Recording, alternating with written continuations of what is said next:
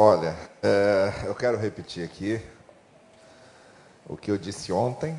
Não é? é? eu sou uma pessoa muito reservada, recolhida, até meio acomodado, sabe? Então, quando eu recebo convites, eu até aceito com alegria. Mas depois, à medida que o tempo vai passando e vai chegando perto a data, eu fico pensando: puxa, tem que pegar avião, tem que viajar, tem que pegar trânsito. Aí eu vou me arrependendo de ter aceito o convite.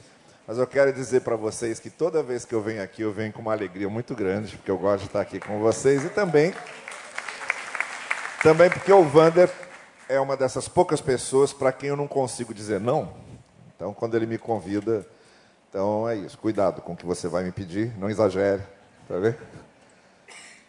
Bom, resumindo o que nós começamos a dizer ontem, eu vou estar com vocês até amanhã à noite.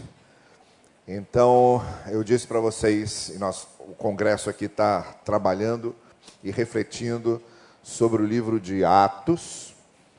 E ontem eu disse para vocês que há cinco palavras que resumem qual é o propósito do livro de Atos na, no conjunto da palavra de Deus. A primeira palavra é a palavra testemunho. O Evangelho, o livro de Atos é um testemunho. É, embora seja um livro que conta a história dos primeiros momentos da igreja, ele não tem como objetivo principal ser um livro histórico no sentido mais científico do termo historiográfico, embora Lucas tenha se preocupado em coletar dados, ele era um homem de estudo, ele era um médico e ele já tinha lá as suas facilidades para fazer pesquisa, mas o principal do livro de Atos não é ser um livro é, de pesquisa exaustiva histórica, é ser um livro de testemunho. Atos foi escrito para testemunhar o que o Espírito Santo continuou fazendo através da igreja, que é o corpo de Cristo no mundo. A segunda palavra que é, qualifica e indica qual é o grande propósito do livro de Atos é a palavra confronto. O livro de Atos é um livro de confronto confronto da igreja com o poder instituído, confronto da igreja com os poderes malignos, confronto da igreja com os falsos cristãos, com os hereges. Então, é um livro em que a igreja se posiciona, compra a briga e paga o preço para defender a verdade do evangelho e também para testemunhar diante de autoridades que queriam sufocar e abafar a proclamação do Evangelho. Então, é um livro de testemunho, é um livro de confronto, é um livro de continuidade. É, o autor de, de, Atos já tinha escrito o Evangelho, que é o Evangelho de Lucas, para falar sobre o ministério de Jesus, e Atos foi escrito não só para ser uma continuação da narrativa de Lucas, mas para mostrar que a obra de Deus continua. Jesus Cristo morreu, ressuscitou, voltou aos céus deu-nos o Espírito Santo e nós continuamos escrevendo a história da igreja do Senhor Jesus Cristo. Na verdade, o livro de Atos não parou de ser escrito, continua sendo escrito, porque é o livro que fala da obra da igreja do Senhor Jesus e continuamos realizando essa obra. A quarta palavra que define o propósito de Atos é a palavra missão. É no livro de Atos que nós encontramos qual é a missão da igreja: levar o evangelho, proclamar o evangelho e pagar o preço por isso. O livro de Atos deixa muito claro que existe um preço a ser pago de renúncia, de empenho, às vezes de sofrimento e até de morte, se queremos ser fiéis à, à missão que nos foi dada de levar o evangelho. E a última palavra que define o livro de Atos é a palavra motivação. O livro de Atos termina dizendo que o pregador estava preso, Paulo estava preso, mas a palavra não estava. A palavra continuava sendo pregada. E isso é uma grande motivação para nós, não importa quais sejam os obstáculos, os empecilhos, nem aqueles que tentem obstacular o caminho da igreja. A palavra de Deus não se prende nunca. A gente pode prender o pregador, pode queimar as igrejas, pode destruir as Bíblias, pode matar os pastores. Deus nos livre, né? Isso aqui não é madeira, não. Mas não pode prender a palavra. Ninguém prende a palavra de Deus. Então é este o livro de Atos, e eu disse a vocês que nós vamos descartar algumas mensagens do livro de Atos nas minhas palavras. Ontem nós começamos falando sobre o livro de Atos nos ensina que Deus usa pessoas. Deus usa pessoas a partir das suas fragilidades, do seu histórico, do lugar que ocupam, do conhecimento da palavra e da mudança de caráter. Pegamos personagens do livro de Atos que mostram isso. Hoje nós vamos falar sobre uma outra lição que o livro de Atos nos ensina. Amanhã falaremos sobre o fato do livro de Atos nos mostrar que é o poder do Espírito Santo que aviva a igreja e conduz a igreja adiante, que a obra de Deus não se faz sem o poder do Espírito. E amanhã à noite nós vamos encerrar falando sobre o quarto tema do livro de Atos que eu quis destacar, que é o que o poder do Evangelho pode fazer na vida das pessoas. Hoje eu gostaria de ler um texto com vocês que é o de Atos capítulo 1, versículo 8. E vocês conhecem bem esse texto, normalmente na época de missões, e muito especialmente missões mundiais, a gente costuma fazer referência a ele. Mas vocês vão receber poder quando o Espírito Santo descer sobre vós. E é esse, é esse momento agora que eu quero chamar a sua atenção. E vocês vão ser testemunhas minhas em Jerusalém, em toda a Judéia e Samaria e até os confins da terra. Normalmente, a gente usa esse texto, como eu já tinha dito a vocês, para fazer referência ao fato de que não há fronteiras para a pregação do Evangelho fronteiras geográficas, nem fronteiras culturais, nem fronteiras étnicas, nem fronteiras sociais o Evangelho rompe essas fronteiras Jerusalém, toda a Judéia, Samaria, confins da terra. Normalmente a gente usa esse texto, e de maneira acertada, para falarmos sobre isso e para refletirmos sobre isso. Eu quero chamar a sua atenção para um outro aspecto disso. O livro de Atos nos mostra que Deus transcende as fronteiras institucionais da igreja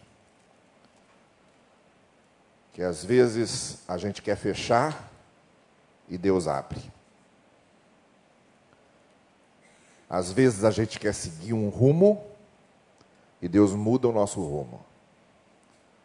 O livro de Atos possui diversas narrativas que nos mostram claramente que às vezes a instituição eclesiástica, que às vezes a igreja como instituição não compreende direito qual é a vontade de Deus e Deus precisa mexer em algumas coisas para deixar mais claro para a igreja qual é a vontade dele.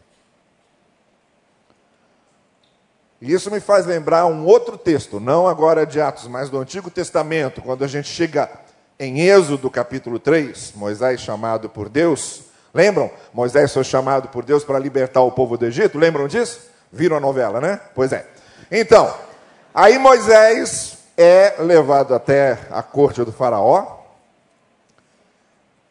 E o Faraó pergunta a Moisés assim: Como é o nome desse Deus?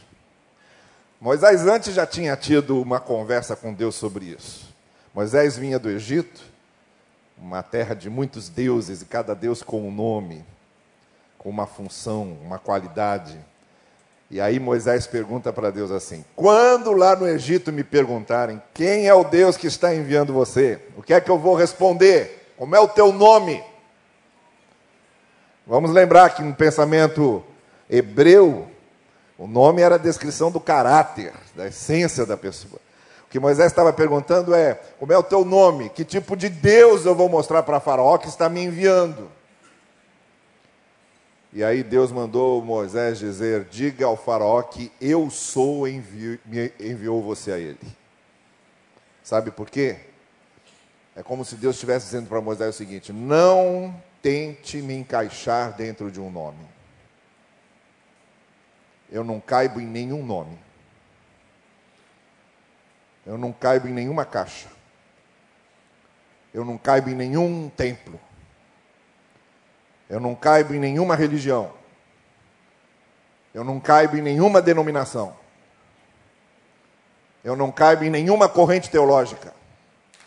Não tente me dar um nome. Diga simplesmente ao Faraó: Eu sou me enviou a você. Você sabe que os judeus também têm o Agadá. O Agadá é, uma, é um conjunto de narrativas que tentam ser narrativas complementares aos textos da Torá, aos textos escriturísticos, aos textos bíblicos, para aprofundar muitas vezes é, a devoção das, das pessoas. Né? E há um Agadá muito interessante sobre esse texto específico, que não está lá na Bíblia, mas é uma narrativa complementar judaica. E que é interessante porque nessa narrativa Agadá, é, o faraó vai à biblioteca dele, a biblioteca da corte, para procurar nos livros dele se tinha alguma referência ao Deus dos hebreus. E nesse Agadá ele volta e diz para Moisés assim: Fui à minha biblioteca e não encontrei nenhuma referência ao Deus dos Hebreus. E Moisés teria dito a ele: Ué, você quer encontrar o vivo entre os mortos? Depois, no Evangelho, é exatamente as palavras que o anjo no túmulo vai dizer às mulheres que foram lá para onde ia Jesus. Lembram disso? O anjo vai dizer a elas: Vocês estão procurando o vivo entre os mortos. Eu sou, incomparavelmente. Depois Jesus vai usar esse mesmo nome para ele, em todo o Evangelho de João. Eu sou.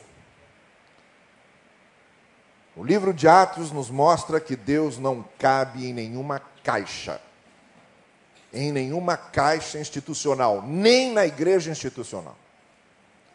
O livro de Atos nos mostra que às vezes a igreja institucional acha que pode dizer a Deus o que ele é melhor ele fazer.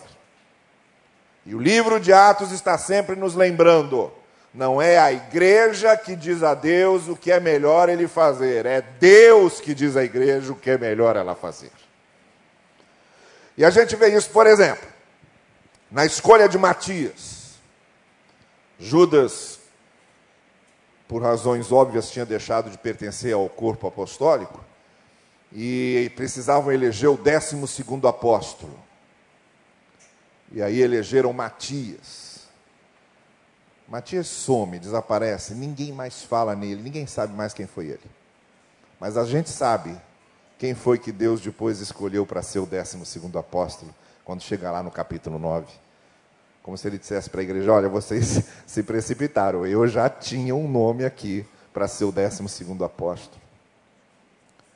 Você chega no capítulo 6 de Atos, está lá os sete que são escolhidos. Normalmente, nós costumamos interpretar o capítulo 6 de Atos como a instituição dos diáconos, dessa função diaconal. E não é exatamente o que acontece ali. Não na maneira como as igrejas institucionais veem diácono hoje. O que você tem lá são sete homens que são separados para um serviço específico, que foi o de ajudar as viúvas dos judeus helenistas. Mas não era nem uma função eterna, uma função para sempre, uma função sine die, porque, por exemplo, Filipe, que era um dos sete, depois que ajudou lá naquele momento, é encontrado em outra função, em outro lugar e fazendo uma outra coisa, como evangelista e, como nós vimos ontem, evangelizando aquele etíope. E a igreja de Antioquia? Se dependesse da igreja de Jerusalém, a igreja de Antioquia não existiria. Foi preciso forçar uma barrinha. Paulo e Barnabé tiveram que ir lá, olhar o que estava acontecendo, voltar, dar um relatório para a igreja de Jerusalém, dizer: olha, eu não sei se vocês vão gostar do que a gente vai dizer, mas a questão é a seguinte: lá em Antioquia, com aqueles gentios, está acontecendo a mesma coisa que acontece aqui em Jerusalém com a gente. O mesmo Espírito, o mesmo poder, o mesmo Deus, a mesma redenção, lá também é igreja. Não é só Jerusalém, lá Antioquia também é igreja. E olha só, nós só estamos aqui hoje porque Antioquia deu certo. Porque Jerusalém, depois a igreja de Jerusalém desaparece, lá no ano 70, com a invasão de Jerusalém, acaba. As missões de Paulo aconteceram por causa da igreja de Antioquia, que adotou e sustentou todas as missões de Paulo. A igreja dos gentios, fora da instituição eclesiástica de Jerusalém. E como se não bastasse, há vários outros fra outras frases no livro de Atos, como essa aqui, por exemplo, que a gente chega no capítulo 16 de Atos e a gente encontra a seguinte referência feita ao trabalho de Paulo: tendo sido impedidos pelo Espírito Santo de anunciar a palavra na Ásia, eles atravessaram a Frígia, a região da Galácia. Quando chegaram ao limite da Mísia, tentaram entrar na Bitínia, mas o Espírito de Jesus não permitiu. A gente encontra isso acontecendo no livro de Atos. Os servos do Senhor querendo fazer uma coisa, seguir um caminho, fazendo um plano, desenhando, deixando tudo preparado e de repente o Espírito Santo de Deus vem e muda o rumo, muda o plano, manda para outro lado que não estava previsto. O livro de Atos nos mostra que Deus nem sempre segue a cartilha que a gente acha que ele deve seguir. Deus não transcende só Jerusalém, Judéia, Samaria, até os confins da terra, no sentido missionário. Ele também transcende nesse sentido institucional. Deus não se deixa amarrar, muitas vezes, pela maneira como a igreja institucional acha que pode amarrá-lo. Ele muda o rumo das coisas. Então, o que eu gostaria essa noite de destacar, em termos de reflexões práticas para a gente, sobre esse ensino do livro de Atos, é o seguinte: em primeiro lugar, a igreja de Cristo precisa ficar sempre vigilante para que não haja institucionalização excessiva a ponto de calar a voz do Espírito a ponto de achar que ela se basta, a ponto de achar que a instituição é tão perfeita, tão bem trabalhada, tão bem estruturada, que não precisa de mais nada. Como aconteceu, por exemplo, no lançamento da Challenger, quando disseram: agora a gente precisa orar só para não chover, porque o resto está certo. E não. E a Challenger explodiu com os sete tripulantes no lançamento. E às vezes a gente tem essa tendência de achar que fizemos tudo de maneira tão perfeita, tão ajustada, tão boa, que às vezes a gente não dá espaço para o próprio Espírito de Deus dirigir da maneira que Ele quer. A reforma protestante possui um princípio que é importantíssimo e que deve ser lembrado todo, sempre por nós que somos os herdeiros da reforma. A igreja reformada sempre se reformando. Porque os reformadores sabiam que por mais que eles mudassem as coisas, a nossa tendência sempre é de nos fossilizarmos, nos institucionalizarmos a tal ponto que sequemos, que nos transformemos de publicanos contritos em fariseus empedernidos. A igreja que se reformou deve estar se reformando sempre, para nunca paralisar, para nunca virar estátua de sal.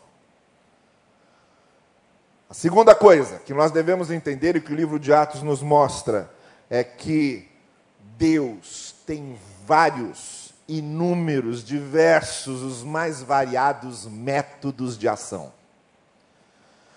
Ele age de diversa, diversas formas. Se há algumas coisas sobre Deus que a gente precisa lembrar, uma delas é esta: não foi porque Deus agiu de uma maneira que ele vai agir daquela maneira sempre.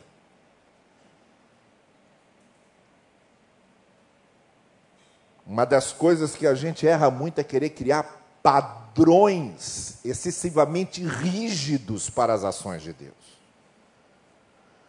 Não foi porque Deus trabalhou com uma pessoa de um jeito que ele vai trabalhar com todas as outras do mesmo jeito.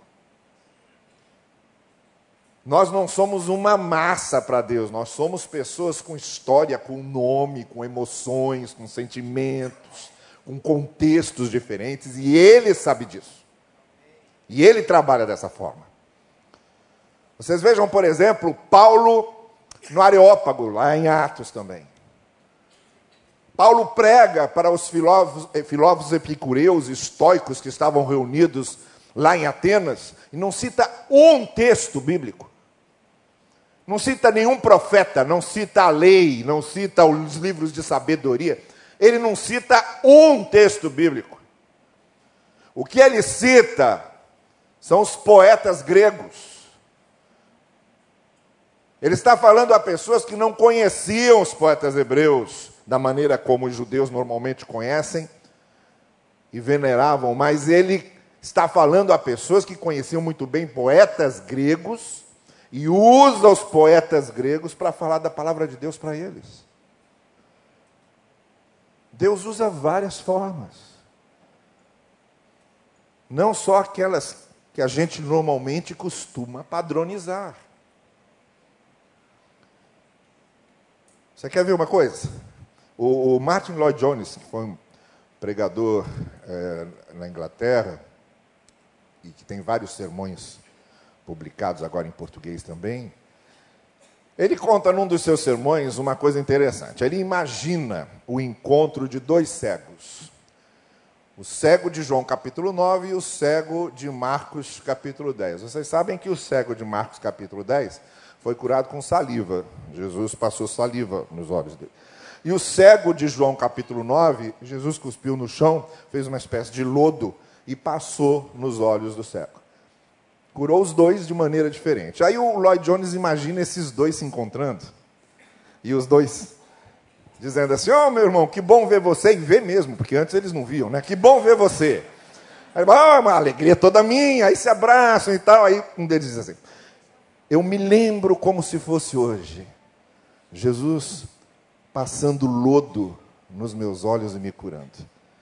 Aí o outro responde: Não, Jesus não cura com lodo. Jesus cura com saliva, ele passa saliva e a gente começa a ver. Outro diz: não, não, não, não, não, não. Jesus verdadeiro, o Jesus que é Jesus, ele cura com lodo. Aí outro: não, não, não. Jesus cura com saliva, cura com lodo, cura com saliva, cura com lodo. E aí você vê nascer duas denominações, a lodoísta e a antilodoísta, exatamente desse diálogo entre eles. Você está entendendo o que eu estou dizendo? Não podemos padronizar as ações de Deus. O livro de Atos nos mostra aqui. Jesus é o único caminho para Deus, mas há vários caminhos para Jesus. Há um monte de caminhos diferentes para Jesus. E Deus vai trabalhando e vai levando pessoas a Cristo. Terceira coisa, devemos ser sensíveis a essas ações de Deus, a maneira diversa de Deus agir. Não deixar que a instituição nos impeça de ver. Que a instituição, a instituição excessiva, pesada, elefântica, que se move muito lentamente, com muito peso, que ela nos impeça de sentir de que maneira Deus quer fazer, para onde Ele quer conduzir a coisa. Eu vou contar uma história para vocês que não é dos nossos arraiais, mas porque também eu quero mostrar para vocês que Deus não trabalha só nos nossos arraiais. É dos arraiais católicos. Tá bem? Eu vou falar de dois personagens católicos, estudiosos da palavra, representantes de uma devoção católica muito grande e intelectuais brasileiros.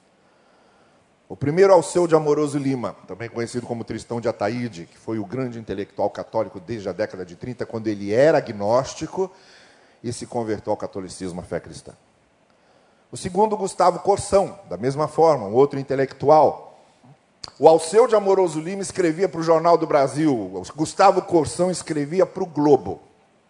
Quando se instalou o regime militar no Brasil, o Alceu de Amoroso Lima logo se posicionou contra o regime militar. E o Gustavo Corsão se posicionou a favor. Então, quando Alceu de Amoroso Lima escrevia no Jornal do Brasil contra o regime militar, o Gustavo Corsão batia no artigo seguinte. E os dois entraram nessa polêmica. Em o Alceu escrevia, Gustavo Corsão batia, o Alceu se defendia, Gustavo Corsão voltava a agredi-lo, e assim a polêmica foi crescendo. A filha do Alceu Amoroso Lima é, era freira e servia num convento em Roma. E o Alceu escrevia uma carta diária para ela, uma carta cada dia para a filha, contando coisas que aconteciam sempre. E a editora Agir, na época, reuniu essas cartas e publicou um livro chamado Cartas do Pai. E é numa dessas cartas que o Alceu conta o que eu estou contando para vocês aqui. O clima da polêmica entre ele e o Gustavo Corsão cresceu tanto que eles acabaram rompendo, porque o Gustavo Corsão escreveu o Alceu não respondeu mais e romperam. O filho do Alceu Amoroso Lima sofreu um acidente, Alcezinho, que tinha o mesmo nome do pai. Um acidente muito grave e ficou em coma no hospital.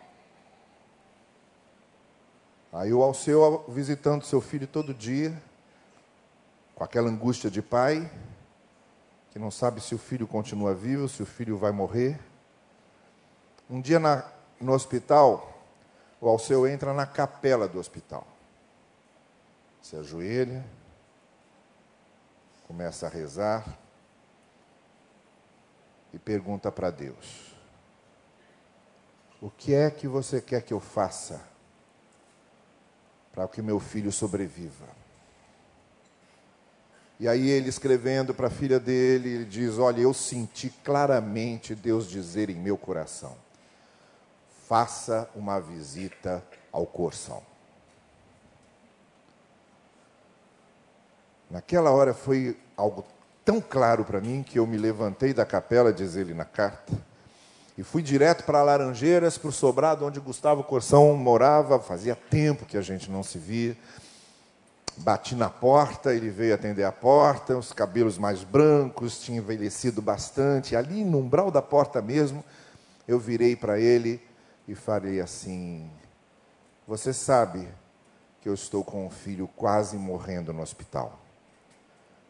O Gustavo Corsão, assustado com a presença dele, respondeu do lado de cá: Eu sei, eu tenho visto nos jornais e tenho rezado por ele. Naquela hora, os dois se abraçaram. O Alceu disse: No coração de Deus nós somos um só. e voltou para o hospital. Eles iam continuar escrevendo no jornal. O Alceu contra o regime militar, o Gustavo Corsão a favor. Iam continuar com ideias diferentes, iam continuar em posições diferentes, mas agora com um respeito muito profundo e muito agudo. Assim, e outro detalhe: naquela noite, quando Alceu de Amoroso chegou no hospital, o filho dele tinha saído de coma. Deus não age só nos nossos arraiais. Como é que a gente pode negar que houve aí um derramamento profundo do que é o verdadeiro amor de Deus? O livro de Atos nos ensina isso. Deus age como ele quer, e Jesus Cristo havia dito a Nicodemos: o Espírito sopra onde quer e ninguém segura o vento do Espírito.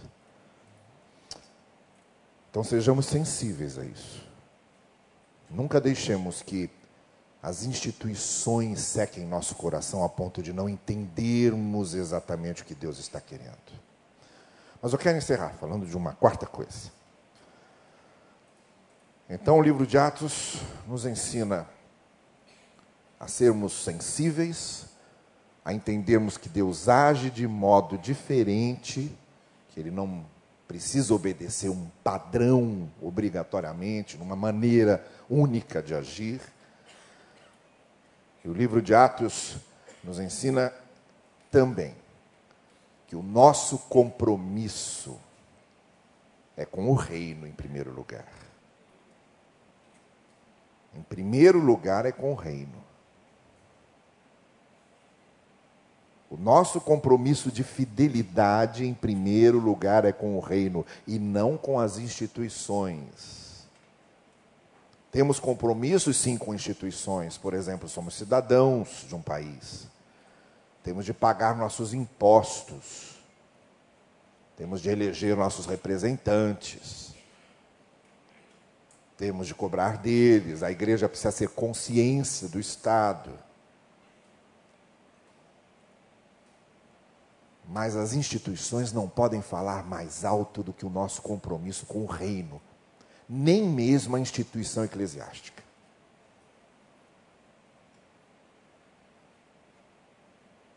Então nós devemos sempre nos lembrar que o nosso compromisso maior de fidelidade é com os princípios do reino. Quando um governo parece que descumpre esses princípios, nós devemos tomar uma posição e denunciar. Porque o nosso compromisso maior é com o reino. Quando uma igreja institucional se afasta do caminho que ela deve seguir de fidelidade ao reino, a gente deve denunciar. Porque o nosso compromisso principal é com o reino. E aqui eu quero lembrar, por exemplo, na história dos batistas, William Carey, que sentiu o desejo de ser missionário, os batistas ingleses não queriam enviá-lo, porque achavam que se Deus quisesse salvar a Índia, ele daria um jeito, não precisava necessariamente mandar um missionário para lá. E William Carey então cria uma sociedade missionária à parte da instituição oficial a que ele pertencia e mudou a história de missões. William Carey mudou a história de missões, o rumo de missões a visão de missões. Se ele não pôde ir pelos canais oficiais, Deus o levou pelas margens. Temos Dietrich Bonhoeffer, na Alemanha, na época do nazismo. A igreja luterana, como um todo, estava apoiando o nazismo. A igreja luterana acreditava mesmo que Hitler era um ungido de Deus para salvar a Alemanha e compactuavam com o nazismo. Dietrich Bonhoeffer tinha um programa no rádio. Bonhoeffer era um, um, pastor, pastor, pastor alemão, que eu quero dizer, um pastor luterano alemão. Bonhoeffer era um pastor luterano alemão que tinha um programa no rádio. E num desses programas ele chegou a dizer: Hitler não é um Führer, que é a palavra alemã para líder senhor, chefe, Hitler não é um Führer. Hitler é um Verführer, que é a palavra alemão para sedutor. Depois, num seminário subterrâneo que se reunia para estudar a palavra e preparar pastores, ele fez uma mensagem cujo título era Deus é o meu único Führer. Foi preso. Preso e Três meses antes dos aliados chegarem a Berlim, ele foi morto. Mas porque o seu compromisso principal e primeiro era com o reino, não era com a instituição luterana. Então, quando nós lemos no livro de Atos que devemos romper as fronteiras e que Deus rompe as fronteiras topográficas na pregação do Evangelho, é verdade. Mas é verdade também que o livro de Atos está nos ensinando que Deus transcende as fronteiras institucionais. E nosso coração deve estar muito sensível e aberto, porque nós só seremos igreja de Cristo se fizermos o que Cristo quer que façamos. É aí que somos de fato igreja do Senhor Jesus. Curve a sua cabeça comigo, por favor, e vamos orar. Senhor querido, nosso compromisso primeiro é contigo e com teu reino. É com o Evangelho de Jesus. E temos esse ensinamento da tua palavra de modo tão claro que nós essa noite queremos te dizer: não permitas que qualquer outro tipo de autoridade assuma o lugar que tu ocupas, que tu ocupas em nosso coração. Que nenhum outro tipo de senhor possa ser senhor maior do que tu és nosso.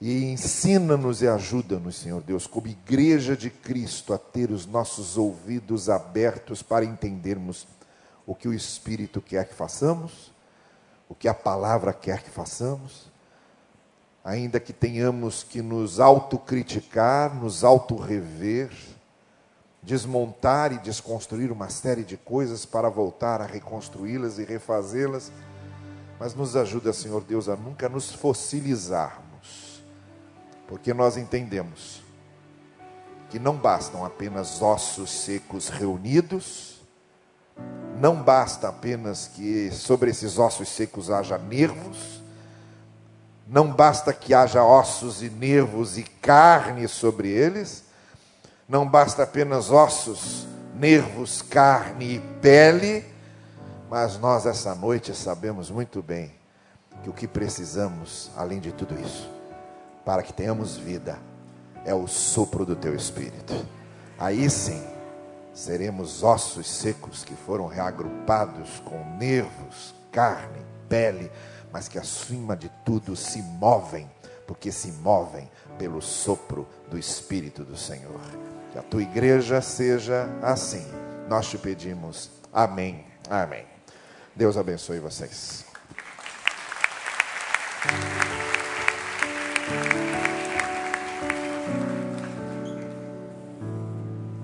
Meus irmãos, o primeiro orador sempre sofre um pouquinho mais com algumas indagações que nós fazemos na nossa facilitação, como fizemos ontem com o pastor Israel Belo de Azevedo, e eu quero fazer com você, Novaes. Nesse texto de Atos 1:8, aonde Deus extrapola, aonde Deus é maior que as instituições, onde Deus é maior que a nossa cabeça, onde Deus é maior que a nossa teologia, onde Deus não cabe nas nossas caixas, eu tracei, sentado ali refletindo na Sua palavra, inspirada, um paralelo com a nossa realidade batista e que alguma coisa deveria, deveria nos ajudar, que é o processo ou a nossa, o nosso princípio de autonomia da igreja local. Eu acho que esse processo de autonomia da igreja local, que é muito caro aos batistas e tem causado até algumas questões nos dias de hoje, realmente ajudou algumas igrejas batistas a sair da caixa, a romper com algumas questões muito travadas, engessadas da própria denominação. Mas eu queria perguntar a você, Novaes, se você poderia dar dois ou três exemplos, quantos você achar necessário, de maneiras que nós, como igreja do Senhor, nós que estamos aqui, acabamos enquadrando Deus.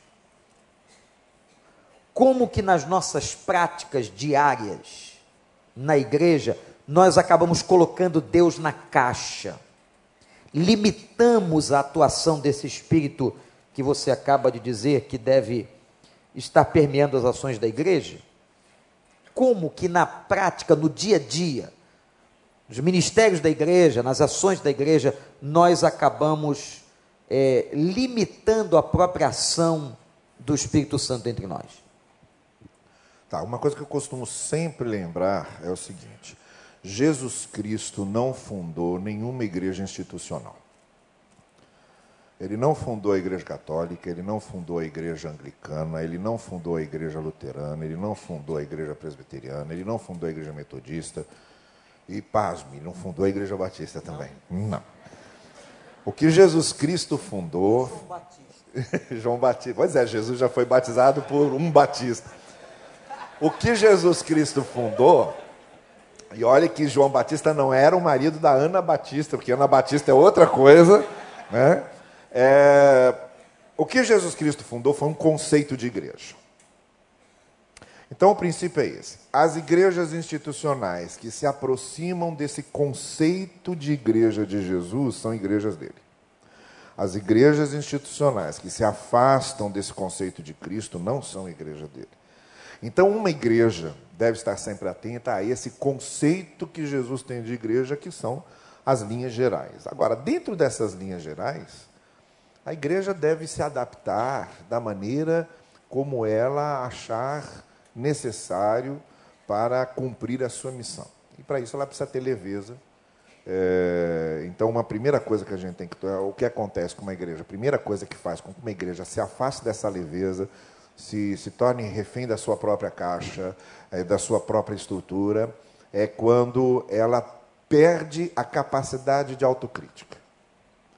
Você falou num princípio batista, vamos trabalhar com a gente aqui, batistas. O princípio de autonomia da igreja é um princípio importante, como outros princípios batistas, é, da separação entre igreja e Estado, a liberdade religiosa. Eu, por exemplo, acho que a grande contribuição fundamental que os batistas deram para o pensamento moderno foi a ideia de liberdade religiosa. O Thomas Helve chegava a dizer que civilização só existe quando existe liberdade religiosa. Foi a grande contribuição batista. Mas tem um outro princípio que sempre é esquecido, que é o princípio da autocrítica. E esse princípio da autocrítica, justamente porque ele é esquecido, ele tem transformado, às vezes, nossas estruturas nos nossos próprios cárceres. Que a gente olhar e ver o que não está dando certo e tem que mudar, e o que é que ainda pode ser aproveitado. O conteúdo deve ser preservado. Porque autonomia batista não quer dizer autonomia doutrinária. Esse conteúdo do ensino da palavra deve ser é, preservado sempre. Agora, a forma de trabalhar isso, a forma, por exemplo, de proclamar o Evangelho, deve se adaptar sempre que for necessário e, e útil. Ah, mas só quando a gente olha e tem essa capacidade lúcida, crítica, dizem que a verdadeira maturidade só existe quando você é capaz de rir de si mesmo. Então, quem olha para si, ri de si mesmo e vê, que coisa ridícula que eu estou fazendo, e tem a capacidade de mudar, essa é a pessoa madura. Eu acho que, no que se refere a nós batistas, por exemplo, é, nós é, temos deixado muitas vezes de nos autocriticarmos, e isso tem se tornado o grande problema pelo qual nós vamos estruturando coisas que não precisam continuar estruturadas, não é porque sempre foram feitas dessa maneira que devem continuar sendo feitas assim, e a gente deve é, ter um, uma visão muito mais é, crítica para podermos nos livrar daquilo que atrapalha nossos pés de andarem com leveza. Vamos agradecer ao pastor Novaes, irmãos.